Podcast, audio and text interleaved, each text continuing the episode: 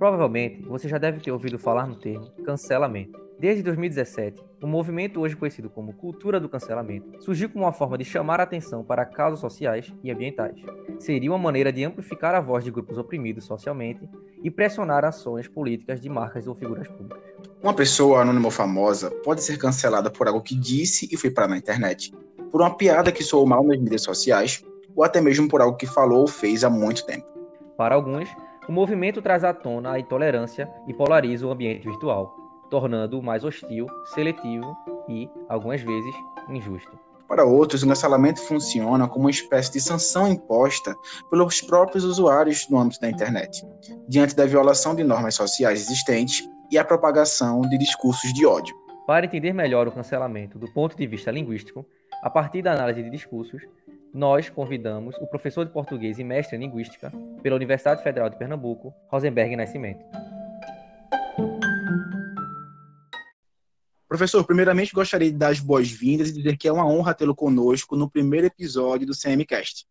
Na verdade, professor Matheus e professor Lucas, a honra é toda minha de poder participar desse primeiro episódio do CMCast, o podcast dos seus vestibulares, dos seus concursos e contribuir do ponto de vista linguístico com essa temática tão polêmica e tão necessária hoje em dia.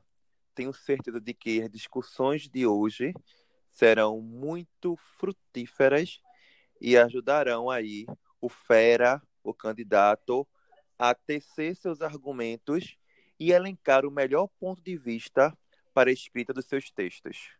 Muito obrigado, professor. Vamos começar um pouco falando sobre a origem é, do movimento do cancelamento, né? É importante nós ressaltarmos que um dos marcos de cancelamento foi o Me Too, um movimento que expunha casos de nomes de agressores sexuais na internet e que inclusive foi muito, muito importante para condenar muitas pessoas né, por esses crimes lá nos Estados Unidos. Mas hoje em dia, uma pessoa não precisa ter praticado um crime para ser cancelada. Basta ter um discurso ou publicar um texto considerado inadequado na internet, por exemplo. Nesse sentido, qual a diferença entre um texto e um discurso? É bem, a gente é uma pergunta muito interessante porque a gente não publica discursos, a gente publica textos. O texto é um material concreto em que é perceptível através da, da percepção, percepção visual. Né? Quando eu leio um texto, leio um artigo de jornal, eu leio uma fábula, leio um conto, né? porque esses textos eles se constituem em gêneros textuais. Né? Ou posso também ouvir um texto, né? Como ao, o ouvinte, ao ouvir o nosso podcast, está ouvindo o texto. O discurso é o texto mais as condições de produção, né? mais as condições contextuais, mas as diversas vozes que estão presentes implicitamente no texto, construindo esse, esse discurso. Logo, um texto ele é formado por um ou mais discursos. Então, através da leitura de um texto, eu posso identificar discursos racistas, eu posso identificar discursos homofóbicos, posso identificar discursos políticos, discursos religiosos, e esses discursos estão representados nas diversas vozes que estão presentes ali no texto. Então, por exemplo, se eu vou escrever um artigo científico e eu trago é, um trecho de fala de alguma pessoa que traz consigo vozes racistas, eu tenho ali naquele texto um discurso racista, entendeu? Então, você observa, você publica o texto e naquele texto que você publicou, que você escreveu, estão presentes vários discursos. Então, uma vez que todo discurso é uma construção social, é possível dizer que existe uma forma certa de interpretar algo? Não, não existe uma forma certa de interpretar algo, mas pode haver uma extrapolação no entendimento do texto. Antes de falar sobre isso, é muito importante a gente diferenciar o que é compreensão do que é interpretação textual. A compreensão textual, ela nos fornece elementos que estão na superfície do texto. Então, por exemplo, se eu vou se eu estou lendo o texto, não o discurso, estou lendo o texto, estou lendo o texto uh, de João e Maria, né, o conto de João e Maria, e pergunto, qual é o título do texto? Ninguém iria errar. Por que ninguém iria errar? Porque esta é uma atividade de compreensão textual. Eu vou lá, procuro um texto, localizo e respondo. Já a interpretação, Lucas, é algo mais complexo, porque ela é subjetiva. Como assim ela é subjetiva? Significa dizer que eu leio aquele texto e através das pistas textuais que aquele texto me fornece, eu os interpreto. Então, a minha interpretação, ela pode ser diferente da interpretação de Mateus ou da interpretação de outro aluno que estiver aí nos escutando. Porque a interpretação é pessoal. Agora, a interpretação ela só é possível com base no que está dito, tanto implícita quanto explicitamente no texto. Então, eu posso interpretar de acordo com um dado que eu observo, posso interpretar de acordo com uma citação que eu observo. Então, existem várias pistas, vários elementos no texto que, pode, que podem me fazer ter diversas interpretações. Agora, obviamente, existe a extrapolação. O que é extrapolação? É quando um texto diz algo e você traz uma, uma interpretação além do que o texto disse. Ou seja, normalmente você traz elementos externos que não condiz com aquilo que está escrito. Então é muito importante quando a gente vai interpretar um texto, a gente se ater àquilo que foi escrito. Então temos que saber bem diferenciar o que é interpretação e compreensão.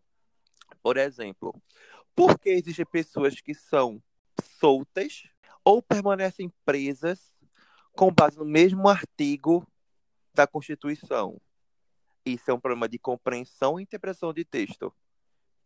Certamente, o nosso fera disse que era de interpretação, porque se fosse de compreensão, ou ninguém seria preso, ou todos seriam soltos, não é? Mas como é uma interpretação da lei, ou seja, o juiz traz seu ponto de vista acerca do que está escrito, então estamos aí diante de um caso de interpretação de texto.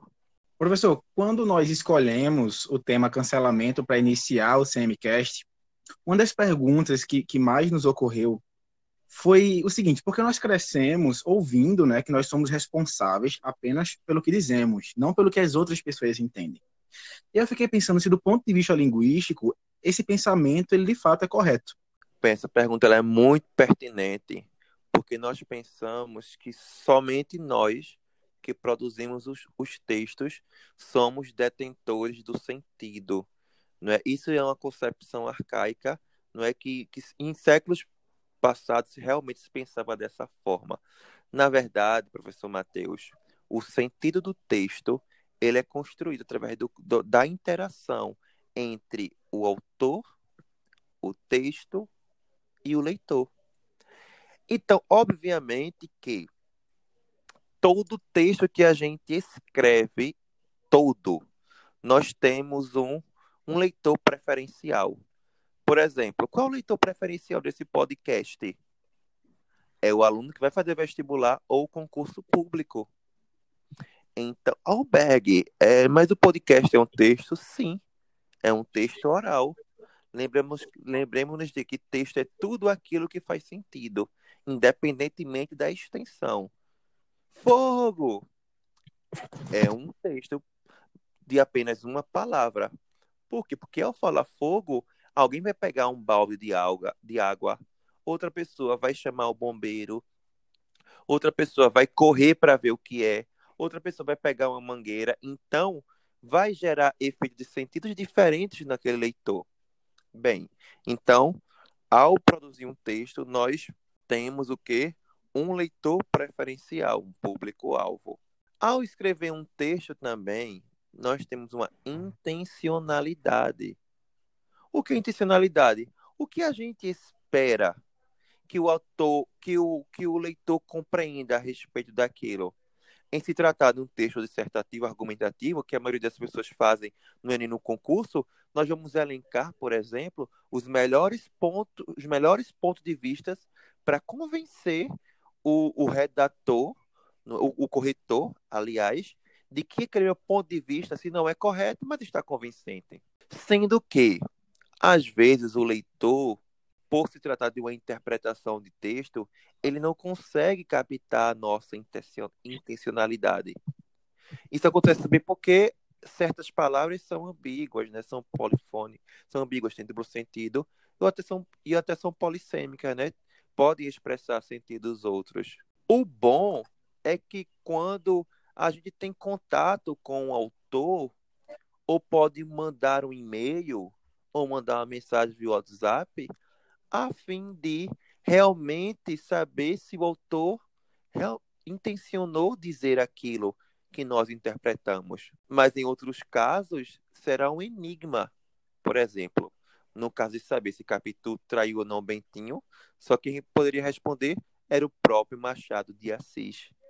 E talvez a, a mágica deste livro seja justamente essa perguntinha que fica no ar também não temos como saber quem realmente é a Mona Lisa.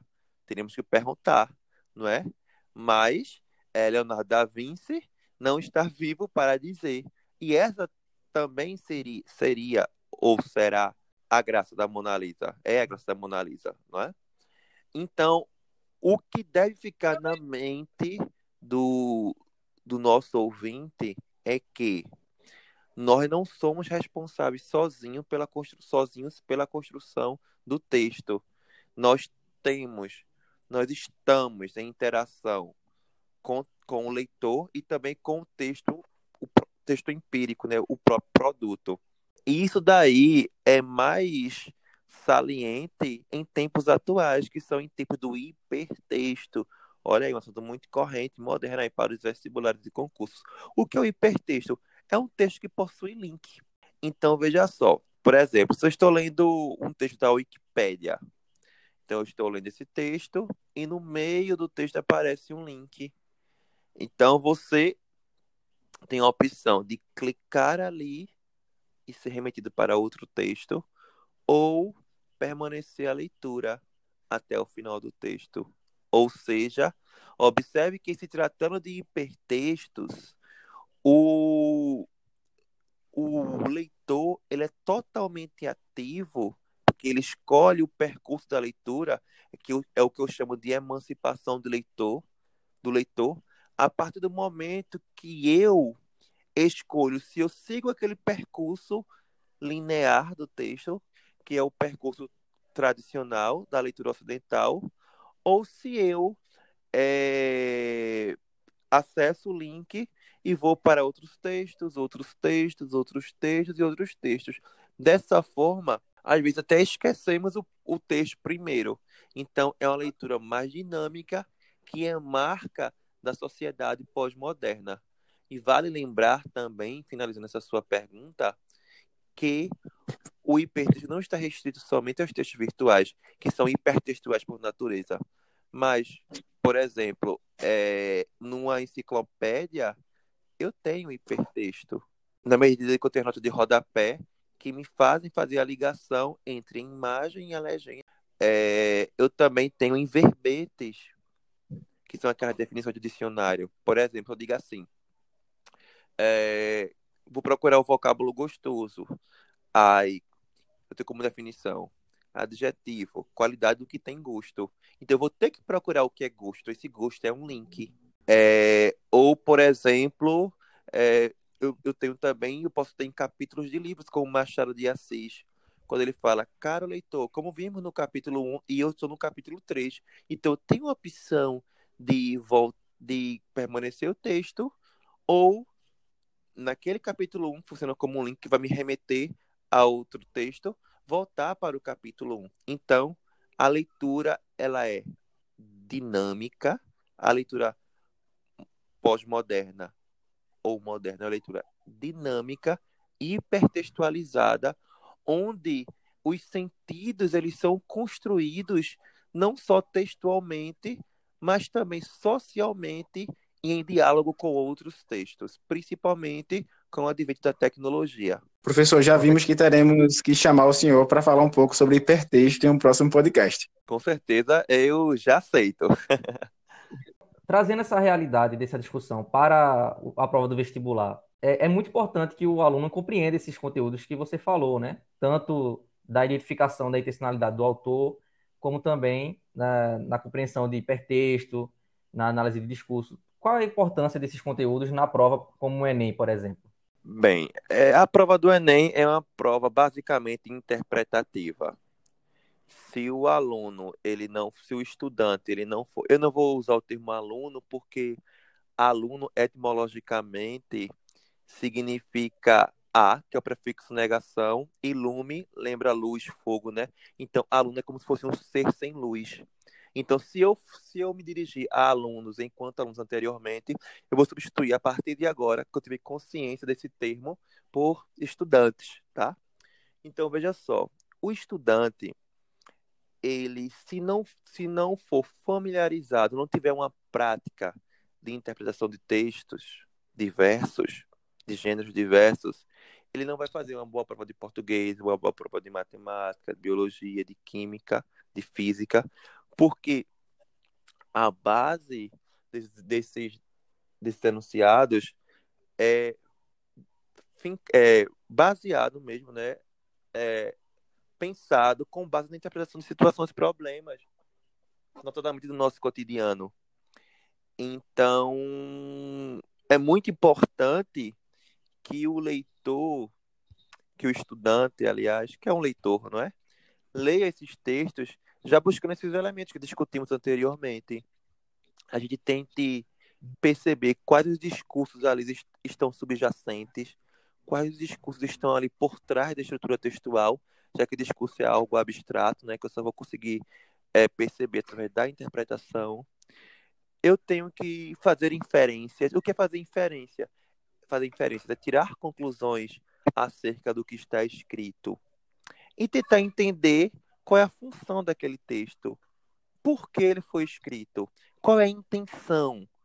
Por exemplo, se for um texto publicitário, a intencionalidade do autor sempre vai ser persuadir o consumidor a comprar aquele produto, não é?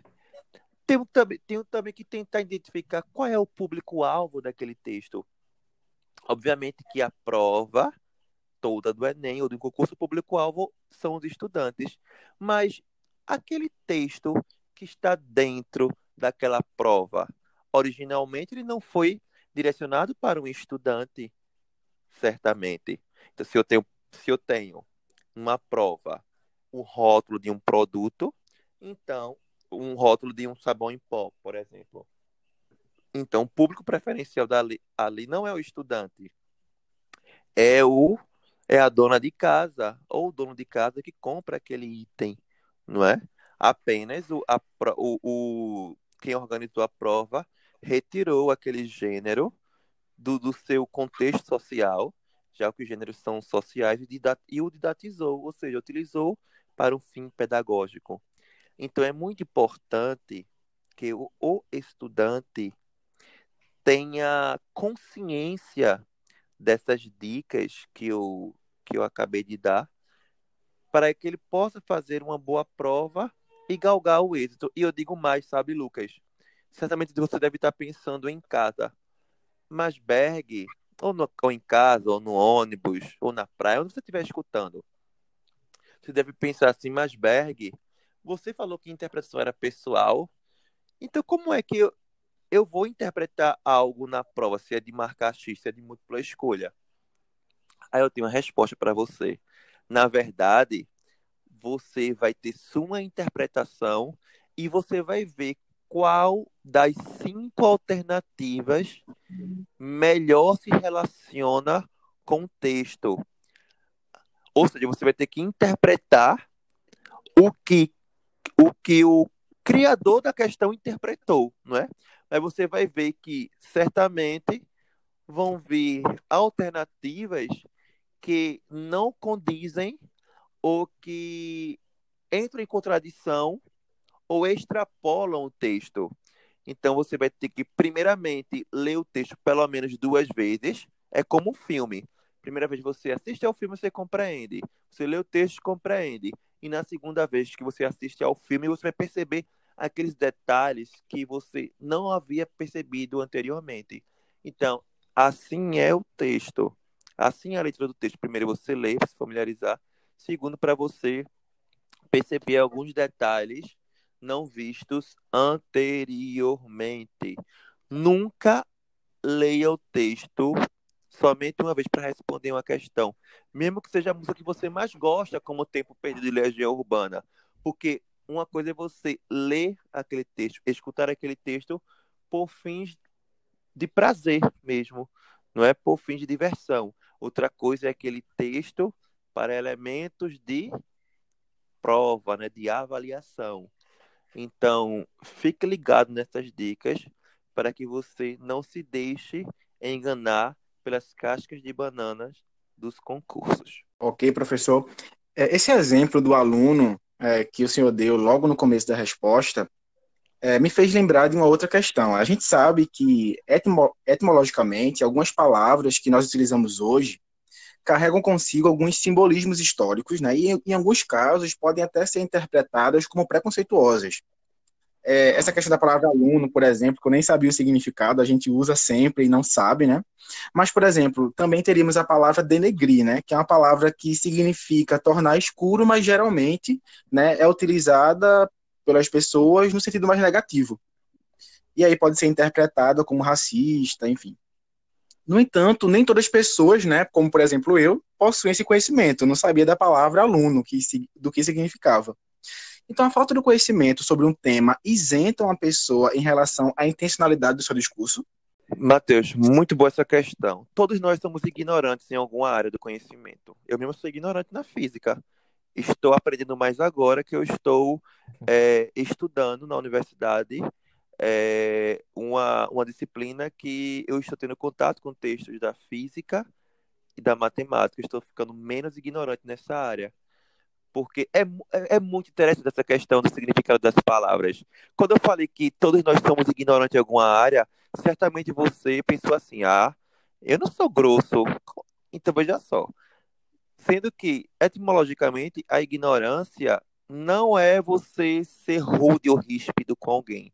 A ignorância é a falta do conhecimento. Então, quando a gente é, quando a gente alcança novos saberes, nós estamos saindo da zona da ignorância. Dei um exemplo da palavra aluno. É, Mateus deu um exemplo agora da palavra denegrir, né, tornar-se negro. E eu vou dar outros exemplos que a gente nem tem noção da, da etimologia da palavra, ou seja, da origem da palavra. Por exemplo, rapariga que todo que muita gente hoje confunde como profissional do sexo, é, na verdade é o feminino culto da palavra rapaz. O que aconteceu foi que as primeiras portuguesas que chegaram ao Brasil, segundo os relatos históricos, eram profissionais do sexo. Então, houve a partir daí essa relação entre a, a palavra, não é, e, e a profissional do sexo. Ou seja, as construções, o significado das palavras se construem socialmente. Nós estamos o tempo todo ressignificando as palavras. Então, essa questão do aluno ser sem luz, então, quer dizer que ele era um ser ignorante. Será que ele só ganhou a luz quando ele virou aluno? Ou seja, ele ganhou a luz? É algo para a gente repensar, não é?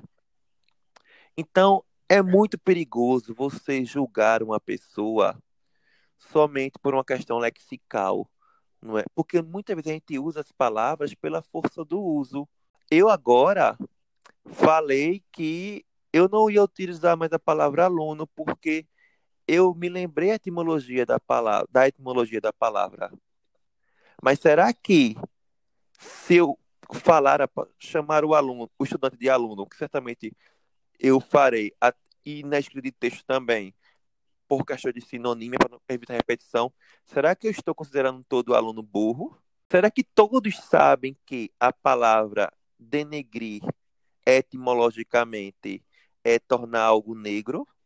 Então, veja só, a gente não pode julgar alguém pelo uso de uma palavra isolada e descontextualizada, porque as palavras isoladamente elas não significam nada, elas têm potencial de significação. Se eu digo assim, ó, quando pergunta para mim, Berg, o que significa a palavra gato? Qual é a classificação da palavra gato? Eu digo nenhuma, porque fora de contexto não significa nada. Gato pode ser um mamífero, gato pode ser um rapaz bonito, gato pode ser uma ligação elétrica é, ilegal, gato pode ser no jogo dominó gato com lebre, gato pode ser um substantivo. Quando eu digo assim, o gato adoeceu, gato pode ser adjetivo em homem gato, que gato está, está se referindo à qualidade do homem. Ou seja, nós não podemos julgar pessoas por palavras descontextualizadas. Nós temos que analisar o texto, interpretar o texto, encontrar as vozes que compõem o discurso ali presente e a partir desses elementos contextuais imateriais dizer se, aliás, inferir, não é, se aquele texto é ou não preconceituoso. Aí essa dúvida você poderá tirar com o autor para saber da sua intencionalidade. Professor, agora nós vamos iniciar uma parte do, do nosso podcast, digamos, o mais polêmica, com alguns casos para o senhor comentar e a gente analisar do ponto de vista linguístico. Recentemente, a professora da USP e da Universidade de Princeton, nos Estados Unidos, e autoras de livros como Dicionário da Escravidão e Liberdade, a Lilia Moritz, foi bastante criticada devido aos comentários feitos sobre o filme Black Skin da cantora Beyoncé, em um artigo publicado na Folha de São Paulo. As críticas giraram em torno do fato da Lilia, sendo uma mulher branca, criticar a forma de uma mulher negra retratar a história do povo africano no filme. É possível analisar o lugar de fala do ponto de vista linguístico Qualquer pessoa pode opinar sobre qualquer tema? Bem, é, esse exemplo é muito importante, bem atual. É, a gente tem que lembrar, quando a gente vai pensar em lugar de fala, que equivale ao que a gente entende por discurso de autoridade. O que é discurso de autoridade? É uma pessoa que tem é, autoridade naquele assunto, né? No caso, ela tem autoridade científica, não é? Você mesmo falou dos diversos livros que ela publicou, não é? Outra pessoa pode não ser um cientista, mas é um envolvido em movimentos sociais, é um líder de movimento social negro, também é um discurso de autoridade naquela área, né? O que tem aí, o, o, que, o que aconteceu aí foi que eu percebi que ela diz, né, que intencionou, é, a questão da intencionalidade, né, fazer uma reflexão sobre o filme, o novo filme, e Beyoncé e na verdade ela utilizou termos inapropriados, não é que causou indignação da comunidade negra.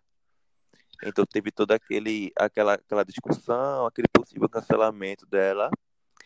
E ela depois publicou uma nota se explicando e pedindo desculpa, já que ela é uma estudiosa da área, né, ainda que sendo branca. É, então, aí temos, estamos, do ponto de vista linguístico, nós estamos discutindo, temos mais uma vez aí a questão da intencionalidade e do que está escrito de fato, né? Como as palavras são polissêmicas, algumas são ambíguas, dão mais diversas interpretações, então pode acontecer fatos como esse que podem ser é, dirimidos, diminuídos, solucionados mediante uma nota explicativa uma retratação do autor, se não, se não retratado, mas pelo menos minimizado, né? Sobre essa questão do lugar de fala, especificamente esse termo que está sendo usado bastante depois dessa questão do que explodiu com aquela questão do, do negro que foi sufocado nos Estados Unidos, então começou a se discutir mais sobre isso no, no Brasil e no mundo. Eu acredito que realmente quem tem lugar de fala é quem está inserido naquele contexto, naquela situação, naquela problemática, naquele movimento. Mas não impede que pessoas, não é que sejam simpatizantes, ou seja, um branco, um amarelo, é, não impede que eles também embarquem na causa e, e sejam vozes tão igualmente ouvidas e respeitadas como um negro e seu lugar de fala, por exemplo. Professor, outro caso que ficou bastante famoso também foi o do americano de 47 anos, Emmanuel Cafferty, que se viu engolido pela onda de cancelamento, inclusive perdeu o emprego. Tudo isso porque é, saiu um vídeo seu fazendo um sinal de ok com as mãos para fora da janela do carro. Né? Esse vídeo foi parar na internet. Isso porque nos Estados Unidos esse gesto passou a ser usado com uma conotação racista por alguns fóruns online de supremacistas brancos em 2017. A questão é, como funciona a construção do significado dos símbolos como esse? E o que dizer sobre a apropriação desses, desses sinais, né, desses símbolos, por grupos políticos? Lucas, isso é muito sério. Na verdade, os símbolos são construções sociais, né? Em se tratando de movimentos, sejam eles movimentos legítimos ou ilegítimos, porque para mim o movimento da supremacia branca é um movimento ilegítimo, tá? Porque ele promove a violência né, dos negros, dos latinos também. Então, veja só, esses grupos, eles socialmente elegem um símbolo que representa, ou seja, atribui sentido a um símbolo que representa a sua, a sua luta, a sua bandeira. Né? E os símbolos são sociais, é são grupos sociais que escolhem, assim como você, da área da física, Matheus, da biologia, pode escolher símbolos que representem que aquela substância ela é tóxica, ou que aquela substância ela tem é, radiação. Então, os símbolos são consensuais, né? É, a comunidade tem que conceber aquele significado. Mas alguns símbolos são ressignificados, como no caso do ok. A gente sabe que o significado do ok é um significado de concordância, não é? De concordância. É, podemos gravar mais tarde o podcast, ok, ou seja, eu concordo com aquilo. E, e, é, um, e é um termo utilizado mundialmente, não só nos Estados Unidos. Então, o que foi que esse grupo fez da supremacia branca? Ressignificou esse termo é, para, simbolizar, para simbolizar a sua luta, leia-se luta entre aspas, não é? Pela, pela dominação é, dos brancos, né? Então, como estamos, está, os Estados Unidos está pegando fogo em relação a, a essa questão do, do, dos, dos movimentos, dos movimentos raciais, vamos dizer assim, é, temos que ir pela intencionalidade, né? Então, o, esse rapaz, esse senhor cidadão, ele intencionou apenas com ok concordar com aquilo. Certamente alguém fotografou, não sei se ele postou, e medita a ressignificação do, do, do símbolo, interpretou que ele é, que ele era adepto desse grupo. Quer dizer, veja só, nós estamos diante de, de, de uma situação, de, em um tempo que primeiro a gente vê, vê a foto, julga e depois procura investigar. Aí depois, quando se descobre, como no caso já se descobriu dele, pela pergunta que você me fez.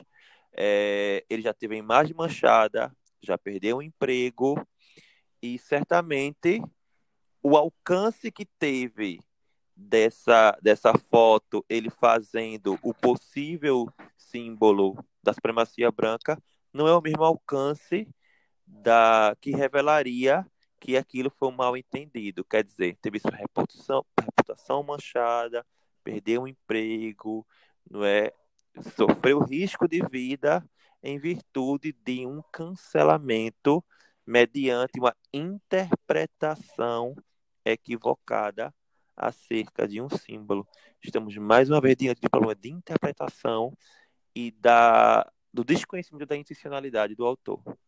Ainda em relação à questão do envolvendo, né, o Emmanuel Cafferty, é, acho que a gente pode se questionar o seguinte, né?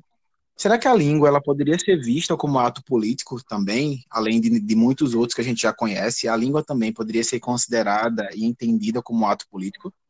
Perfeita colocação, Matheus. A língua é um fenômeno social, histórico, cognitivo, cultural que varia. Ora, se a língua é social e cultural e a política ela faz parte da sociedade, então eu posso dizer sim que a língua é um ato político. Inclusive, discursos políticos entram para a história, tanto para marcar uma ruptura com um paradigma, como no caso de Martin Luther King, com o discurso I Have a Dream, que marcou esse paradigma de, de uma real equivalente, vamos dizer assim, ou uma denúncia, vamos, eu acho um termo melhor denúncia da, do, dos absurdos que os negros sofriam desde aquela época nos Estados Unidos, mas eu, pode, eu posso trazer discursos políticos é, que representam supremacias, né? como no caso do discurso de, do Hitler, cujo discurso até hoje tem incidência em grupos que acreditam que existe uma raça superior, como a raça superior, como o caso dos Estados Unidos ou aqui no Brasil, nos dos skinheads, né? Então, sim, a língua ela é um ato político, considerando que ela é social, né? Se nós, se nós somos seres politizados no sentido amplo do termo, que vivemos em sociedade, então sim, a língua também, não só, também é um ato político. Berg, um, uma outra pergunta que a gente pode fazer também é sobre essa questão do cancelamento em relação às redes sociais. Existe um grupo de cyberativistas chamado Sleeping Giants, que divulga marcas que financiam sites, compartilham notícias falsas, né, as fake news, é, discursos de ódio também, né? E aí essa, essa esse grupo tem a finalidade de combater essas marcas, né? Então a pergunta é a seguinte: o cancelamento é resultado da falta de controle nas redes sociais? Bem, vamos lá. É, antigamente as redes sociais, é, eu digo assim, né? Quando elas começaram a ser mais usadas no Brasil, por exemplo, o Instagram era mais para divulgar receitas, divulgar fotos de comida, vocês lembram? É, o Insta, o, Face, o, o Orkut, ele era mais pra gente ficar em comunidades, postando depoimento, mostrando a qualidade das pessoas, ou é, participar de comunidade de filmes, de novelas, enfim, pessoas que tinham mesmas afinidades, era mais para diversão. Com, a, com o advento de Trump, né? Depois veio o Facebook, né? mas o Facebook já veio mais, é mais recente. Com o advento de Trump e as fake news, então observou-se que as redes sociais, principalmente o Twitter, mas digo todas, porque você posta, geralmente você posta no Twitter, no Instagram e no Face, né? Então, essas redes sociais viraram um espaço de poder muito grande, de luta de poder, em que as pessoas passavam mais a, passaram a não mais se respeitar, no Brasil não foi diferente com a última eleição presidencial, não é? Inclusive, vários robôs disparavam, dispararam, não é, é mensagens de apoio ao então presidente ou mensagens de ódio é, também ao então presidente e outros candidatos, né? E isso se torna mais perigoso quando a gente percebe que existe uma indústria de fake news. Então, por exemplo, posso dizer assim: olha, Lucas, eu vou. Vamos cancelar Lucas. Então eu começo a produzir uma série de fake news intencional para poder lhe cancelar, lhe derrubar, lhe apagar. Ou do âmbito político, pode ser até mesmo no âmbito é, profissional, da indústria, na escola, ou pode ser até para um estudante também, que ele era tão popular que incomodou alguém que gerou essa, essa onda de fake news que o cancelou.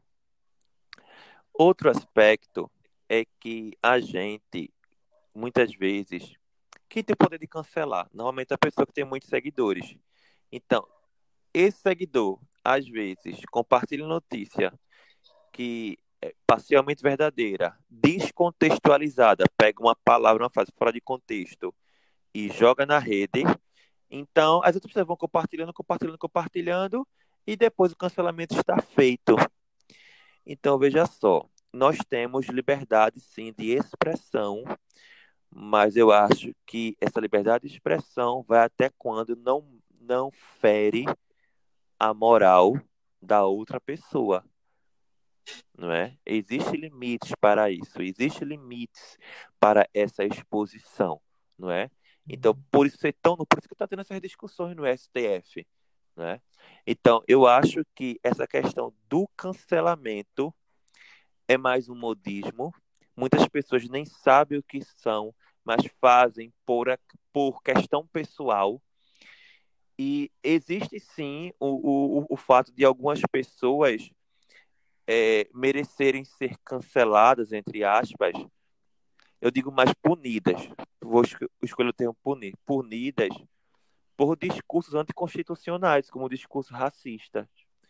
Mas em, outro, em outros casos, você cancelar alguém por questões pessoais, ou por modismos, ou até por desconhecimento, eu acho um fato perigoso, um fato problemático e também até passi fatos passíveis até de criminalização porque nós temos que pensar que todos somos iguais perante a lei. Você tem direito, sim, de expressar o que pensa, mas sem ofender a moral e a dignidade de outrem. Muito bom, Berg. Agora, tem o outro lado também, porque até que ponto a gente pode considerar um, um discurso é, que pode ser danoso e é, a gente lutar contra esse discurso e é, essas ações contra esse discurso ser considerado uma censura, né? Ou seja, um ataque à liberdade de expressão daquela pessoa, daquele indivíduo. Exatamente. A censura, ela é crime, não é? E vai de, vai de contrário à liberdade de expressão, não é? é eu acho, sabe, Lucas, assim, poucas palavras, eu acho que todo discurso que não for, ou toda forma de expressão que não for contrária à legislação brasileira e que se paute numa crítica construtiva ou uma reflexão sobre práticas de entes públicos, é, eu acho que não é censura. Quando você é um ente público, você você é uma, é uma pessoa, como é que a gente chama? uma pessoa pública. O ente público é uma pessoa pública, né? Logo, então, a, a, as decisões que eles tom, que ele toma, que eles tomam, não é só que as pessoas tomam, né? Não é somente para ela, é traz um, um rebatimento em um grupo maior. Então, eu acho que você é, criticar, você deve sim criticar, até porque a gente só cresce com a crítica, mas críticas construtivas, pautadas nas ações da pessoa enquanto pessoa pública e não essa mistura do público com o pessoal como ocorre e pautado no respeito, mas a partir do momento que para isso eu me valho de discurso anticonstitucionais, aí eu acho que já não é mais censura, é crime mesmo, sabe? Então, Rosenberg, é, caso esse tema né, seja abordado em uma redação Quais são as dicas importantes para abordar esse assunto tão complexo, né, tão delicado, né? E quais são as possíveis teses que o Fera poderia abordar? Bem, caso esse assunto caia na redação do vestibular, é, é necessário que o Fera, primeiro, esteja bem informado, não é? Sobre os aspectos positivos, se houver, né? E negativos acerca do, da, da temática. Mas é importante se posicionar é, em relação à temática. Ele tem que se posicionar, tem que defender o seu ponto de vista. Eu sou a favor ou sou contra. E ninguém vai julgá-lo, o corretor não vai julgá-lo por ele ser a favor ou contra. Não, vai, vai, vai, vai julgá-lo, vai corrigir o texto baseado na, na orquestração ou né, na elencação dos, dos argumentos que ele vai utilizar. Não é? é importante fazer uma alusão histórica, fazer um passeio histórico sobre essa questão das redes sociais, ou sobre a liberdade de expressão. É importante também citar algum sociólogo, ou algum filósofo, ou algum trecho da lei. E, no final, propor uma proposta para a solução daquele problema, né? Se é para é, resol ou para resolução ou, diminui ou diminuição daquele problema, né? Se você é contra o cancelamento, então como minimizar isso nas redes sociais, né? É, então ele tem que estar informado, se posicionar, dialogar com outras áreas do, do, do conhecimento e uma boa dica também é que ele traga né, esses elementos mais recentes, como vocês trouxeram, de, de casos de pessoas que, que foram canceladas sem serem ouvidas. E pessoas que foram canceladas e depois foram ouvidas. Então, é como a gente vai dizendo, né? Primeiro, às vezes, primeiro se cancela para depois se ouvir a pessoa, né? Que da intencionalidade. Agora, claro, existem casos e casos, né? É aquela questão que ele discutiu, questão da, da contextualização do fato. Professor, é, essa foi a pergunta justamente que eu estava pensando aqui. Então, é válido, por exemplo, se o Fera quiser exemplificar com alguns desses casos que nós é, elencamos aqui no, nesse, nesse episódio, então ele poderia utilizar tranquilamente e até para contextualizar lá na sua redação. Pode e deve.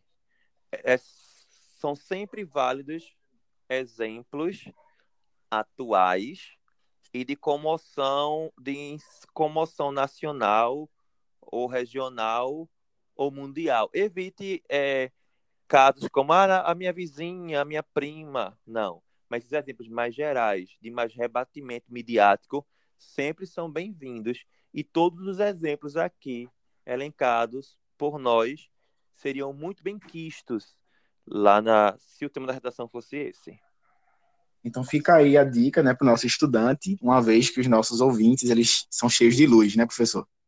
São cheios, eles não são alunos, eles são estudantes, porque eles são repletos de luz. Não são tábua, não são tábuas rasas, né? Como diz Paulo Freire, os alunos não são tábuas rasas, ao contrário, são repletos de conhecimentos. E não se preocupe que todos os dias estamos saltando um degrau, saindo dessa zona de ignorância. Professor, já estamos muito chegando bom, ao, fim, ao fim da nossa conversa. Foi uma conversa muito rica. Com certeza será uma honra recebê-lo aqui comentando outros temas. Eu gostaria de agradecer, né? Nós gostaríamos de agradecer imensamente pela sua disponibilidade em participar do nosso primeiro episódio e de contribuir de maneira tão clara sobre um tema tão atual e complexo. Agradecemos imensamente. Muito obrigado, um forte abraço. Eu desejo a todos os estudantes né, que estão nos ouvindo é, uma continuidade de preparação com equilíbrio, muita saúde mental e dizer que tudo vai dar certo, porque o segredo é esse: é estudar, é se informar para escrever o bom texto e o resultado ele vem por tabela fruto do nosso esforço. Um forte abraço e até a próxima. Abraço, professor. Muito obrigado.